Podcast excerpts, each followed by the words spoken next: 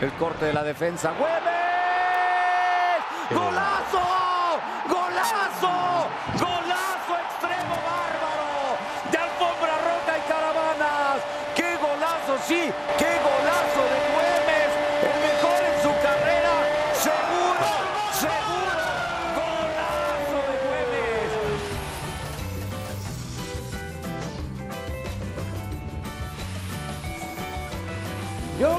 agradezco a Pietra, para su reloj, esta es la hora de la discusión, bienvenidos a Cronómetro de Viernes. Yo le agradezco a Pietra que narre los goles del Atlético de San Luis con la misma pasión que narraría lo de las Chivas. No hay mucho que narrar de las Chivas recientemente, menos para buen Pietra, pero le pone todo, sobre todo con ese mazo con el Atlético de San Luis, que ganó 2 por 0 en Puebla, rompiendo una racha de casi 300 minutos sin hacer gol en el templo del dolor ajeno, el Alfonso Lastras Ramírez. Hablando de dolor ajeno, Lalo Varela, bienvenido, ¿cómo estás este viernes en Cronómetro?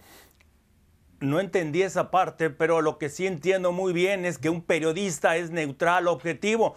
Pietrasanta es neutral, objetivo y tiene que, eso es su obligación, narrar Qué bueno que traigo café. uno, si no el me- otro o el otro. hubiera quedado la- dormido. Uf, menos mal que traigo café. Ay, hay que narrar, sí, de la misma manera todo. La gente quiere ver periodistas neutrales, no ser eh, fan al aire de las cosas, en fin. Ok, arranquemos con el detector de mentiras aquí en cronómetro con Lalo Varela. Vamos a comenzar con la primera. Mauricio Culebro. una institución que es seria, que trabaja por el bien del fútbol mexicano y por supuesto creo que todo eso eventualmente tiene que derramar en, en- en beneficios para la selección mexicana. Cuatro de los últimos medallistas de, Tokio, por supuesto, que si se desarrollan este, a su máxima capacidad en un equipo como Tigres, por supuesto, tendrían que estar llamados a la selección nacional.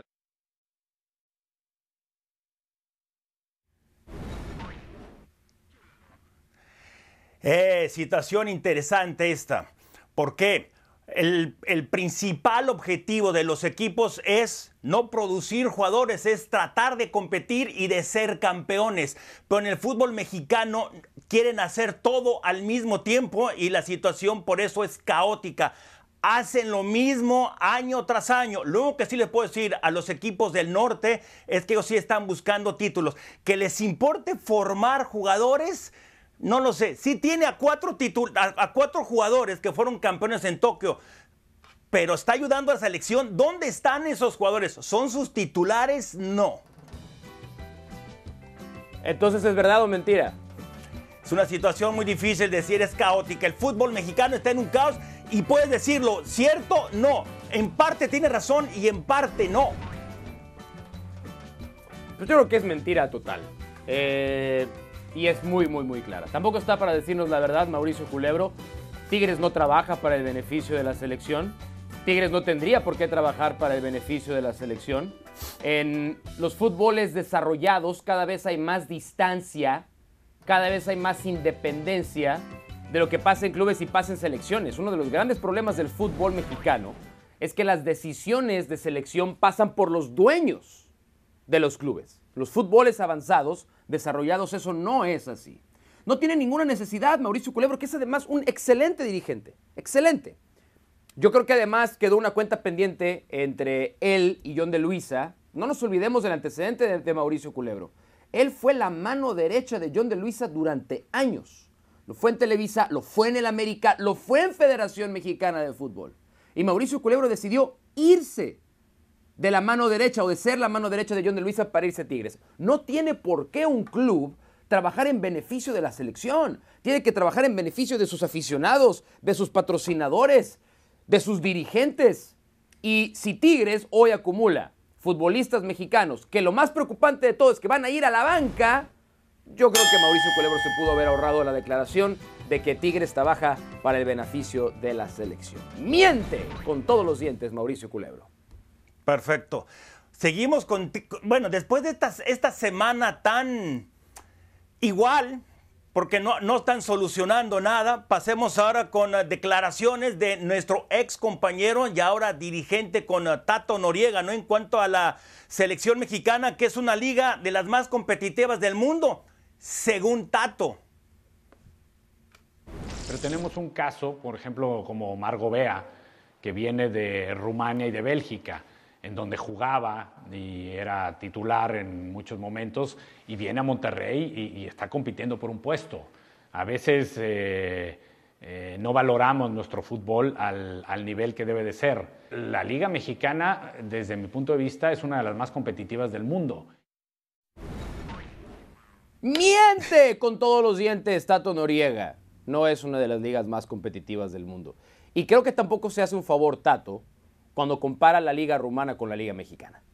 Si el estándar de Tato para comparar la competitividad de una liga y ponerlas en el plano de las mejores del mundo es Bélgica y Rumania, estamos, estamos fregados. O sea, si Tato nos va a comparar con ellos para decir que somos una liga competitiva, estamos mal, estamos en el mal camino. Para mí, miente Tato Noriega.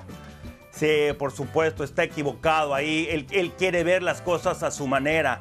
Luego hay otro punto que mucha gente no entiende y sobre todo deportistas acá en México, y no, no, me refiero nada más al fútbol. Hay muchos deportistas, mucha gente que trabaja fuerte, ¿sí? Eso no quiere decir el que trabajes fuerte, el que seas exigente, el que quiera ser mejor, que vas a ser competitivo. Esa es una gran diferencia. Muchos creen, trabajar fuerte es que voy a ser competitivo. No, no. El saber competir, eso es otra cosa. Y en México no tenemos eso. Lamentablemente. y como bien dices, si se compara con Rumania, y con, Portugal, o, no. Tienes que tirarle Portugal más arriba. todavía. Portugal todavía, porque Portugal tiene, tiene equipos que compiten clase mundial. Hoy el Benfica, antes de todas las salidas y antes de la venta de Enzo Fernández, Benfica era uno de los 8, 10 mejores clubes en Europa, con una mano en la cintura, tranquilamente. Y el Porto ha sido campeón de Champions, es decir, Portugal tiene otra historia. Bélgica y Rumania no lo tienen. Y además, vamos al otro lado de la moneda. Eh, yo entiendo que los dirigentes como Culebro y Tato Noriega, que además estamos hablando de dirigentes de dos de los equipos de mayor capacidad económica en el fútbol mexicano, que tienen en sus planteles futbolistas extranjeros de altísimo nivel y mexicanos de muy buen nivel y que no pueden competir. Hay que también entender, no me quiero ensañar con el caso de Gobea, que creo que es un muy buen jugador, pero hay que entender por qué acabó en Rumania, ¿no? Gobea recibió una oferta del Atlético de San Luis la temporada pasada y no la tomó pensando que podía permanecer en Europa. No pudo, tuvo que ir a jugar a Rumania y no pasa nada, no hay ningún problema. Creo que, creo que ha quedado evidente que México 1 puede tener mejor liga que Rumania y que Bélgica, pero que tampoco está para compararla competitivamente con las otras ligas del mundo. Vamos, ¿te parece si leemos otra declaración ahora de Víctor Manuel Bucetich, que se la sabe de todas, todas? No, Herrera, Herrera. Ah, Héctor Herrera primero, Héctor Herrera, tienes razón. Dice Héctor Herrera, está haciendo pretemporada Houston en México y habla de los futbolistas mexicanos que pueden ir a Europa. Y dijo Héctor Herrera, vienen a preguntar por los jóvenes y tienen precios muy altos. Eso es lo que frena la salida de jugadores mexicanos a Europa. ¿Miente o dice la verdad? Héctor Herrera son, verdad. Es, lo mismo que, en, el, anterior. Y esto lo puedo, puedo citar lo que dijo, por ejemplo, el eh, Tata Martino, ¿no? Que en el fútbol argentino, que es superior al de nosotros, en clubes internamente, en la liga, de manera interna, si hay un jugador que vale cerca de 10 millones de dólares, eso quiere decir que tiene un valor internacional y que debe de salir y que generalmente va a salir. Dice, ¿Cómo es posible que en México le pongan esos valores, esas cantidades? Es decir, mienten. Si, hay que tomar esto, es mentira. Bueno, tiene parte. Yo, yo creo que es más verdad que mentira, Eva. ¿Por qué? Porque Héctor Herrera está afortunadamente ya en una posición en la carrera en la que decir la verdad no le va a repercutir en nada. Absolutamente nada. Hay muchos jugadores que están en una instancia en su, en su carrera en la que si dicen la verdad, son censurados, son castigados por decir la verdad, pero nosotros hemos escuchado de los propios futbolistas decir cómo el elevado precio que los clubes mexicanos ponen a sus talentos mexicanos les impide ir a Europa. Y creo que eso nos lleva a algo de lo que pasó esta semana. ¿Te acuerdas que presentó como una de las ideas para mejorar al fútbol mexicano? Miquel Arreola, el presidente de la Liga MX, él, y aquí estoy si me equivoco en una palabra, una disculpa, pero estoy más o menos parafraseando lo que dijo. Van a ir con los países europeos a solicitarles que a los mexicanos le reduzcan el tiempo necesario de residencia en el país europeo para obtener el pasaporte comunitario. ¿Va a legislar? ¿Va a cabildear con los parlamentos nacionales Miquel Arreola? No es así de sencillo, no es así de sencillo. Entonces, yo, yo sí creo que una, una de las razones es el elevadísimo y desproporcionado precio que ponen a los jugadores mexicanos. Perfecto. Entonces pasemos ahora sí con Víctor Manuel Bucetich, ¿no? De producir jugadores no es un tema de reducir el número de extranjeros. Si no se forman futbolistas de alto nivel, requerimos teniendo carencia, ya sea con 10 o 5 extranjeros. Opinión. Tiene razón. yo, yo he insistido con el tema de los extranjeros que no es un tema de calidad, es un tema de cantidad. Eh, y, lo pongo de esta manera la calidad de los extranjeros es lo que deberíamos de mejorar. No preocuparnos si va a bajar de 8 a 7. O sea, de 8 a 7 extranjeros, ¿en serio va a haber una diferencia y va a tener un impacto positivo en la liga mexicana y en el desarrollo futbolista mexicano? No. Y lo otro que no nos explicaron es, esos son los de cancha.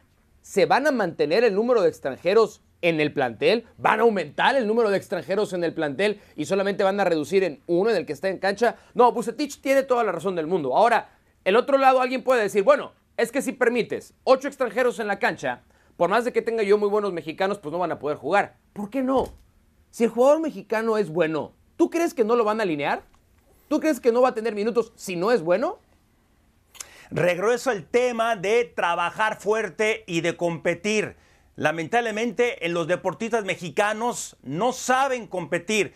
Tienes razón cuando hablas de traer jugadores extranjeros de mayor calidad. Por supuesto que eso es importante, pero también, también, antes cuando se traía, y te puedo hablar de 20, 30 años hacia atrás, ¿dónde estaba el fútbol mexicano? El problema no es nada más de los extranjeros, es aquí en el fútbol mexicano. No saben competir podrán si quieren no traer extranjeros y que nada más sean mexicanos, que sepan competir. Ese es el verdadero problema. Honesto. Y pasa por ahora, por ejemplo, no tener Juegos Olímpicos, no tener Mundial Sub-20, porque hablas de competir. Ahí es donde se compite en, en el gran nivel. Y si no van a tener esa experiencia, van a perder mucho en su desarrollo. Vámonos a la pausa, está listo David Faitelson. Va a hablar con Andrés Fassi y yo que ustedes pondría atención a lo que va a decir Andrés Fassi al volver.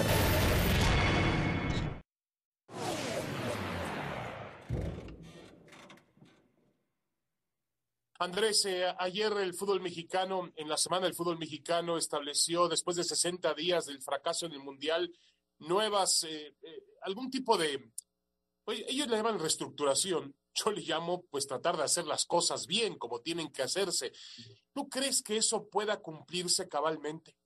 Yo creo que, este, que ya definitivamente México requiere y necesita ¿eh? un, cambio, un cambio profundo, que tiene que ver eh, con cambios de mucha trascendencia en la liga, que tiene que ver eh, este, con la capacidad y con la calidad este, del personal eh, que pueda estar asignado eh, a selecciones nacionales, porque no es solamente nombrar eh, el técnico de la selección mayor, es, es, muchísimo más profundo lo que se requiere para ese cambio.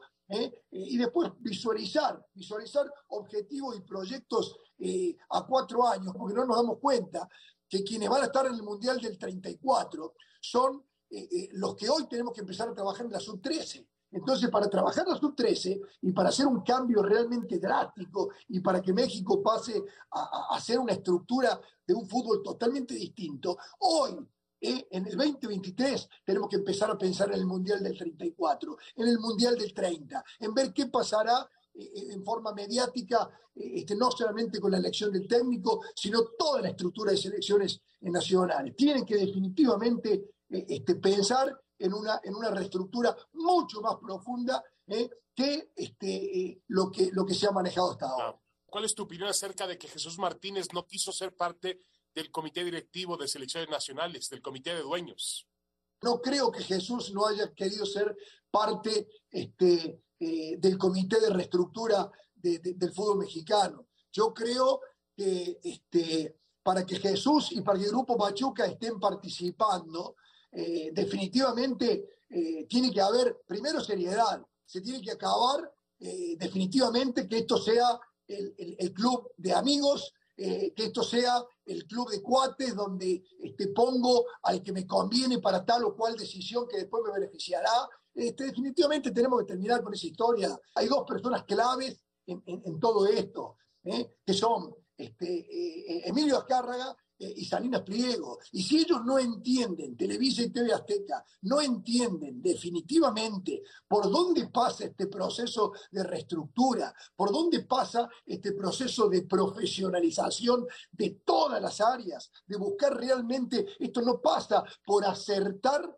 con traer a un entrenador, eh, con traer a un buen entrenador. Esto pasa por, por 100 detalles que hay que tener en cuenta mucho antes de ser nombrado el director técnico de la selección nacional. Estamos hablando de quiénes serán los que integrarán ese comité, estamos hablando de dirigentes de capacidad, estamos hablando de selecciones menores, estamos hablando de la capacidad de selecciones mayores de hacer un proyecto este, a 4, 8 y 12 años. Y yo estoy convencido que, Jesús, ¿eh? en el momento que vea que realmente se acaba el amiguismo, se acaba eh, este, eh, y realmente todos velamos por el bien del fútbol mexicano, ¿quién más que eh, el Grupo Pachuca, que Jesús Martínez y que muchos otros dirigentes que hay en el fútbol este, estarán encima de cualquier proyecto para tratar de, hacer crecer al fútbol mexicano? Marcelo Bielsa, ¿cómo está el fútbol mexicano ahora, ¿sería el indicado para dirigir a la selección? Marcelo Bielsa, que definitivamente es la persona indicada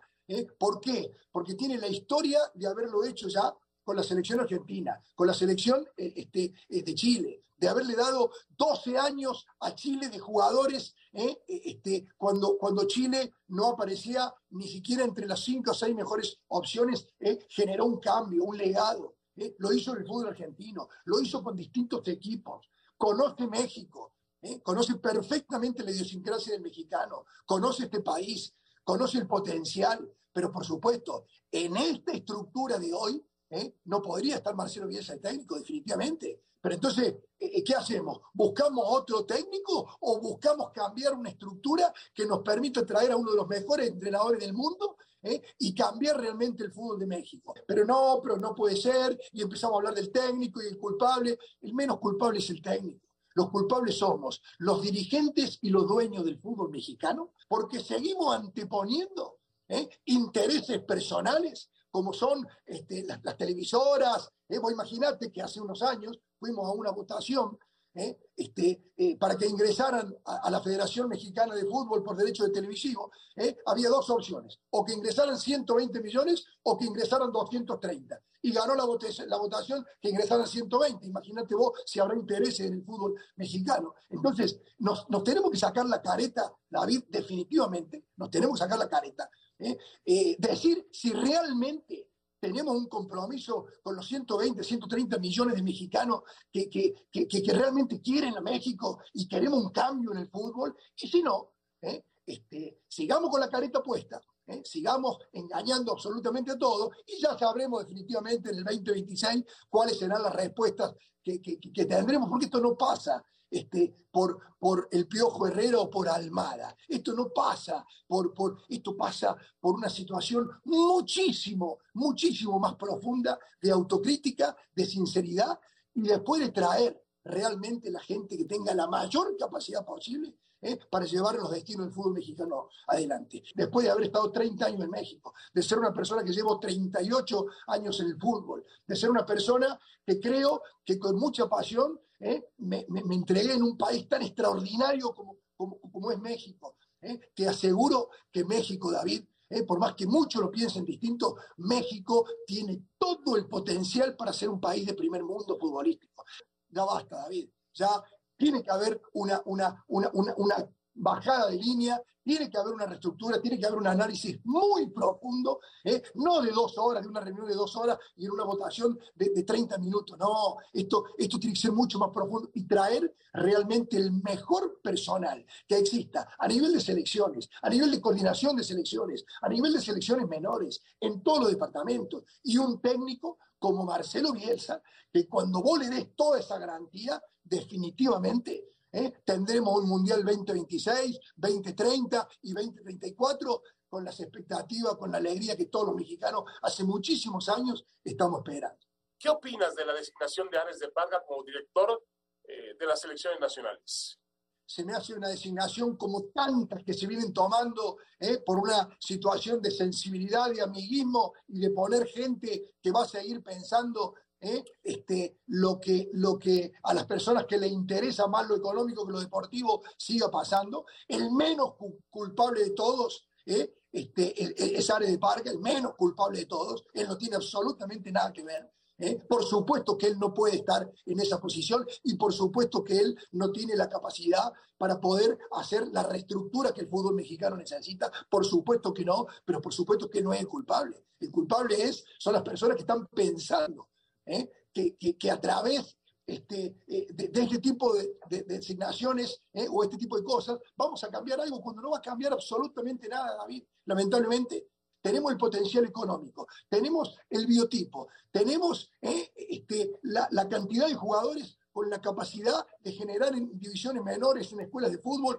eh, un biotipo para, para, realmente triunfar y ser protagonista en un, en un mundial y ser exportador de jugadores. Pero si no cambiamos definitivamente las raíces de todo esto, va a ser muy difícil, David.